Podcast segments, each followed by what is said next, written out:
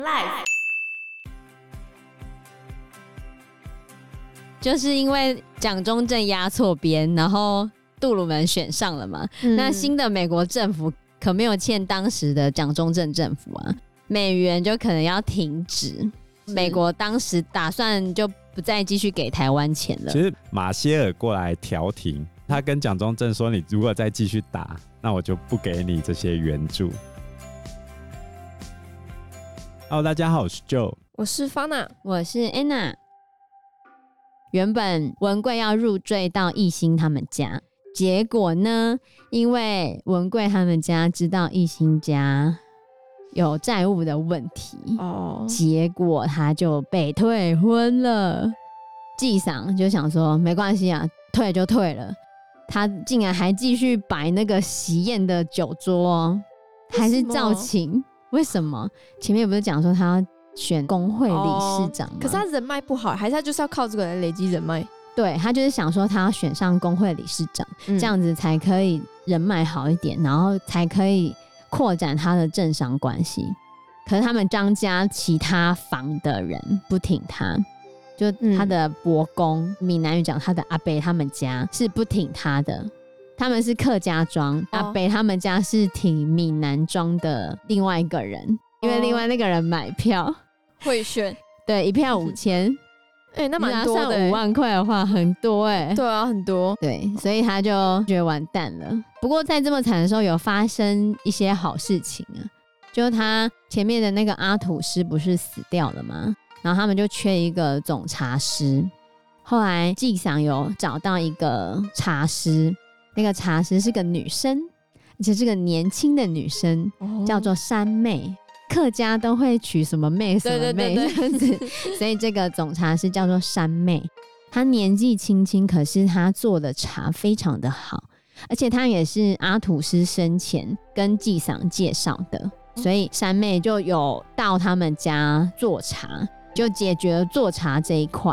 那当时呢，另外一个跟艺兴搭配的男主角出现了，那个是温升豪演的。温升豪，对，哦，他在里面叫做 KK，他叫刘坤凯。他那时候在美商公司任职，一直想要在台湾建化肥厂，想要造福台湾的农民。他就是一个文青，然后他就要跟纪赏谈。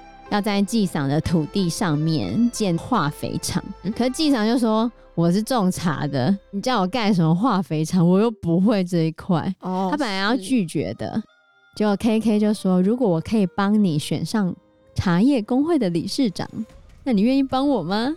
哦，那应该是愿意。对，所以 KK 在美商这边嘛，他也会帮忙翻译一些东西，所以他跟美国这边关系很好。等于是美国的援助资金，然后来到台湾这边的媒介，帮美国人和中国的关系桥梁就对了。哦。然后他这时候就帮忙去行政院找了那个时候的副院长，就跟他说要帮助纪桑选上工会的理事长。然后为什么它可以谈拢呢？是因为这时候政府，就当时的国民政府有一个难题。因为那时候邦交国，你也知道台湾的邦交国 越来越少，呃，这是现在，当时还很多。哦，那那时候一些邦交国就会趁机卡油，因为那时候的邦交国还认可中华民国是中国，这时候还没有进入大断交时期。好，这时候出现一个远的要命的国家，智利。智利，对，智利说要跟台湾买茶，哦，可是成本开的非常的低，根本就不会赚钱。对，然后台湾那些茶商啊，根本就不会接这个单。副院长苦恼着要怎么去叫那些茶商每个人吃一部分的单，这样子，因为今天一定赔钱的啊。嗯，对啊。KK 就说，呃，你只要让那个季赏选上工会理事，然后我们就让纪桑接着单，对，接着单。哦，你看，就会觉得哇。所有的东西都利益交换，都要呃，我帮助你这个，可是你要答应我另外一个条件。哦，他们就这样子利益交换。对，互惠。这时候纪桑他为了把他的茶厂可以继续运作下去，然后他就继续让艺兴有一个算是政治婚姻嘛，商业婚姻，就让他的第二任定亲的亲家入股三百万，解他们家的燃眉之急，就是等于跟他女儿订婚就对了。其实就是借钱呐、啊，讲讲好听一点是投资他入股，有没有有股份？然后就是等于是跟这个未来的女婿他们家借钱就对了。嗯所以他的茶厂后来就可以继续运作。那化肥厂就是后来也谈好了嘛，纪赏也如愿以偿的选上了工会理事长，他就要来接智利茶了。可是刚刚讲那个智利茶非常的便宜，赔钱，对，一定会赔钱。那怎么办呢？对啊，怎么办呢？不过我觉得就是故事里面的安排。这当然是故事情节啊，运气很好，但不然一般来说运气不会这么好的。就是他们这时候刚好遇到茶叶的大岛市，大岛市，对，什么叫做大岛市呢？就是喝泥当啊，遇到好天气，好天气，就是今年的天气很好，大丰收。可是对于农人来说，大丰收是一件好事吗？不是，为什么不是？供给过多，对，价钱就会贬。没错，非常好，公民学得很好。对，当好年冬的时候啊，大丰收，价钱就很差。这时候女主角跳出来了。纪桑是个非常心软的人，其实他们都会跟中间的那些茶贩子收制茶的茶青，才可以做茶。就是他们不见得是自己栽种的，因为。你要这样一条龙生产的话，你要养非常多的员工。哦，对对，所以他们通常会跟茶农他们买茶青，再来制茶。然后这时候就是女主角就跳出来，她就开始用低价来跟那些茶贩买茶青。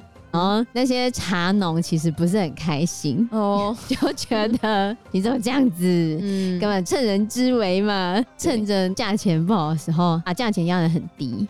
本来他爸爸是说要多少钱收，假设说三块钱收，一心就说两块钱收，不收你们就回去，就他们就回去嘛。但是因为新来的茶师三妹跟艺兴讲说会发生大倒事，就今年天气很好，会大丰收，所以你放心，隔天一定一堆人过来抢着要卖给你。就隔天来的时候，他又在减价。他本来昨天不是讲说两块钱一斤吗？嗯，就今天一块钱一斤。哇，那压很低耶。对啊，这大家就觉得你怎么这样子？对啊，就做生意就这样子啊。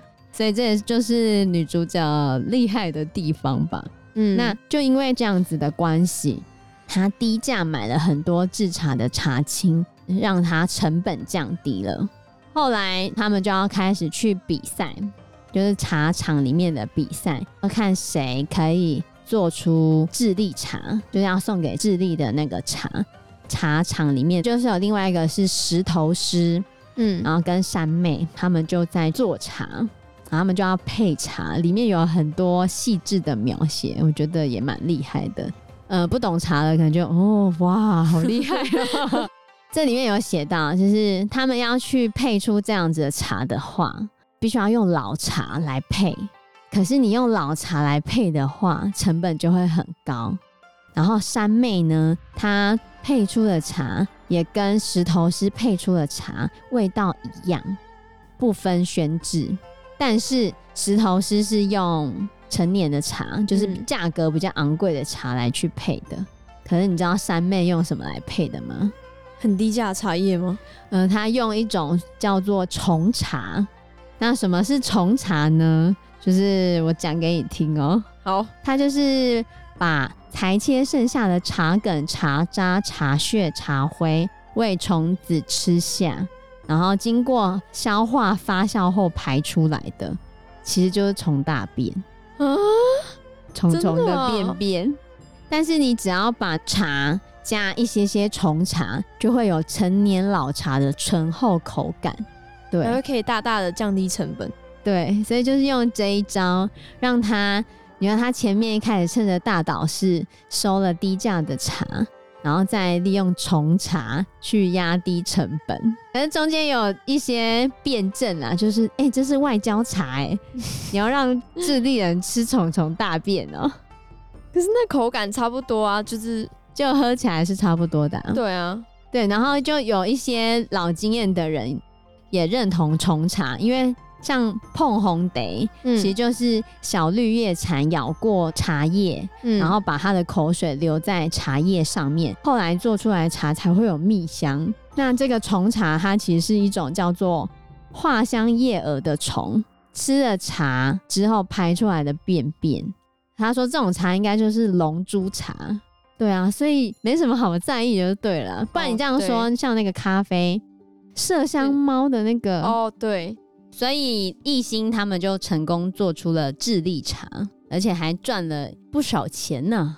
所以本来以为会赔钱，对，本来以为会赔钱，本来想说接了这烂单，外交单，嗯，结果还赚了不错呢。哦，那还不错啊。对啊，他结清之后还赚了一百万的结余，那蛮多的哦，蛮多的，嗯。后来纪赏就准备把异星嫁了嘛，嗯，就要去跟那个第二任婚约的亲家办理婚宴。可是，在异星要结婚的时候，他无意间有听到亲家在跟他未来的夫婿聊天，发现他的未来夫婿其实可能是个 gay 啊，就他喜欢男生，真的假的？是因为那个爸爸跟他儿子在聊天，叫他不要去开杂波啊，叫他不要去玩男人，那就是 gay 不是吗？也许不是 gay，不然就是他的性癖好比较特殊。嗯，所以一心觉得没有办法接受这样子的未来的夫婿，所以他又第二次退婚。不过上次是他被退，这次他退人家。那这样他退人家的理由是什么？反正他就跟他就跟纪赏说他不要嫁，他就说他为什么一定要嫁。哦他前面没有跟纪赏讲原因，嗯，但他后面有跟纪赏讲说，因为他有听到，就是亲家父子，就是爸爸在交代你以后结婚之后不要再去玩男人了，所以纪赏就有原谅他。但实际上，一心喜欢的是温升豪演的角色 K K，哦嗯，对，因为前面一心有一次因缘际会之下救了 K K 的女儿。对，K K 有一个六岁的女儿。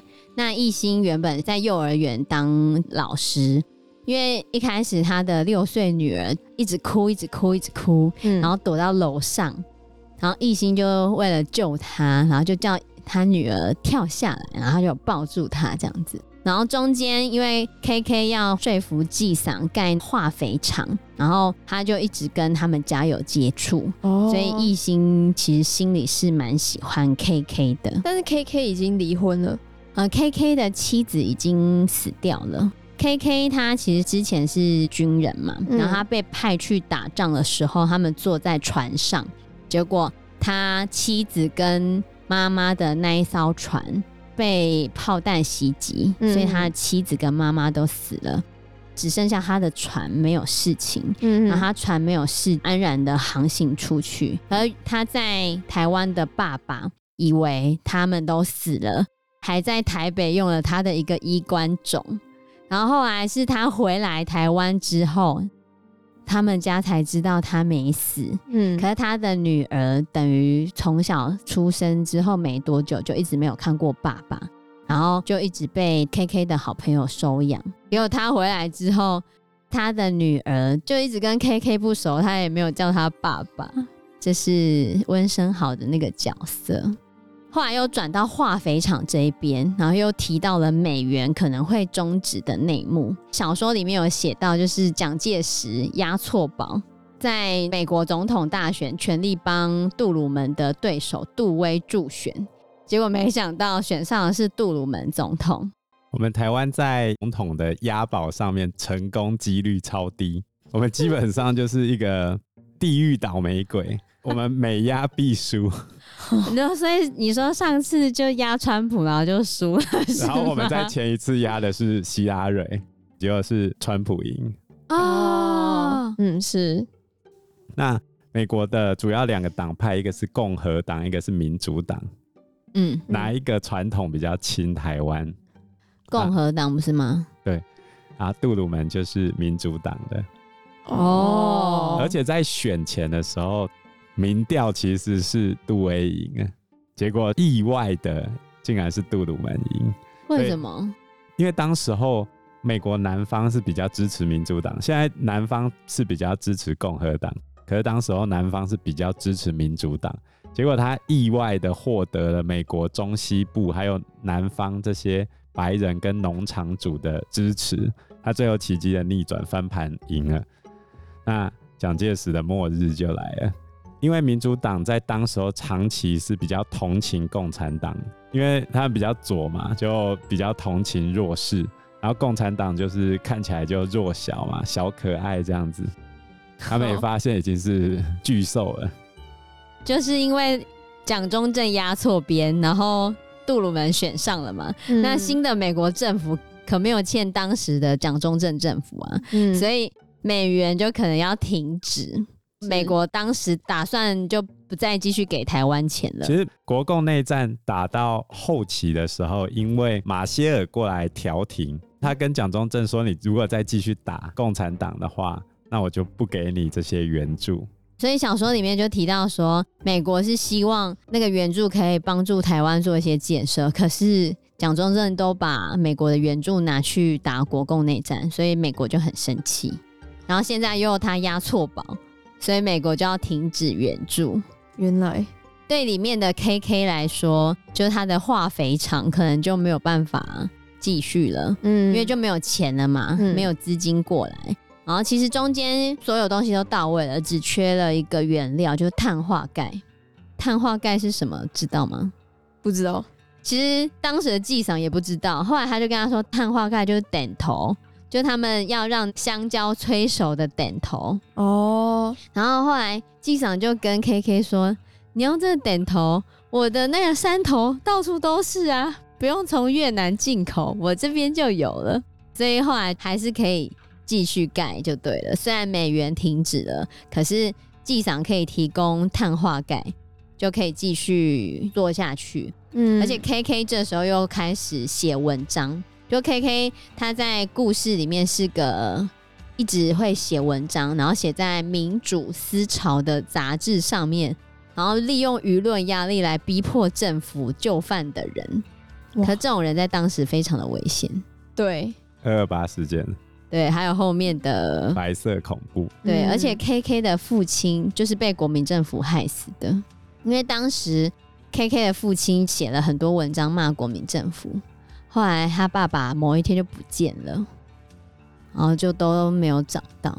那我觉得他很勇敢呢，他还愿意继续写文章，这是个伏笔哦，一个伏笔。好，这边补充一下点头哦，点头它是主要是用来催熟水果的，然后如果它遇到水的话，会产生化学反应，产生乙炔，乙炔可以烧，嗯、然后它还会产生强碱、氢氧化钙。氢氧化钙碰触会受伤，所以它很容易烧起来。是哦，不过它平常是用来催熟水果，现在比较少人在用了，因为太危险了。对，所以在小说里面就有写到，他们终于可以开始盖化肥厂了嘛。那 KK 就要训练那些工人，嗯，因为这些工人都不会讲国语。他们都讲客家话，然后 KK 就要告诉会讲国语跟客家话的人，先把国语告诉他，他再转成客家话，然后再去教这些人。他就跟他们说，这个非常的危险，你只要听到嘶的声音就要小心。就刚刚讲了嘛，就是点头，你只要碰到水的话，就会很容易起火，起火，所以非常的危险。他就很怕这些工人会遇到危险，结果果然。真的出问题了，有遇到危险了。嗯，就是途中有发生工人中毒事件。他们的另外一个茶师石头师，我们刚刚前面有讲的石头师，他后来有参加了一个日本的茶叶比赛，他有得到首长奖。嗯、可是，在他做完茶之后，然后他去喝酒啊，喝了一大堆酒之后，隔天他在化肥厂这边。他就突然血尿，因为他们化肥厂就在茶厂附近嘛，因为真的有听到嘶嘶嘶的声音，然后结果石头师他们去救那些工人之后，然后石头师就血尿啊，还看不到东西，然后很快就死了。他就以为石头师他们是化肥中毒，嗯，就没想到是喝了假酒，结果化肥厂就被查封了。哦，这个假酒非常非常的危险哦。一般的酒精是乙醇，有些不肖商人他会在里面加入甲醇。甲醇其实是非常毒的一种东西，它又称为工业用酒精或木精，它的气味跟酒精非常像，在工业上被当成有机溶剂使用，喝下去之后就第一个恶心呕吐，然后嗜睡，接下来你如果喝太多的话，就永久性失明，然后死亡。那这样是感觉到痛苦吗？你一定会痛啊！比如说，一九五一年，美国的亚特兰大，当时候的商人啊，就加很多甲醇进去，做成酒精浓度百分之三十五到四十的冒牌威士忌。只有短短五天，他开始卖五天之后，就有三百二十三个人中毒，四十一个人死亡，超不孝哎、欸，对吧？直接杀人了。对啊，所以一开始石头师还有其他的肥料厂的工人，就是全部都呕吐的时候。然后大家想说用牛奶给他们喝，然后催吐之后，就一般其他人都恢复了，可是石头师特别的严重，结果后来才发现他是喝了大量的甲醇，根本就救不回来。甲醇吃进去之后，它会经过消化道跟肺脏的吸收，进入血液，然后就变成甲醛，就是所谓的福马林，这算是蛮毒的啦。接下来甲醛形成之后，会再转成甲酸。甲酸又被叫做乙酸，就是你捏死蚂蚁之后那个味道。嗯，对，有那个酸酸的感觉。嗯，它就会在身体里面累积，然后让你的细胞坏死，破坏你的神经系统，所以这是不可逆的，非常严重。因为时间关系，我们这一集节目就到这边喽，谢谢大家，谢谢大家，谢谢大家，拜拜，拜拜，拜拜。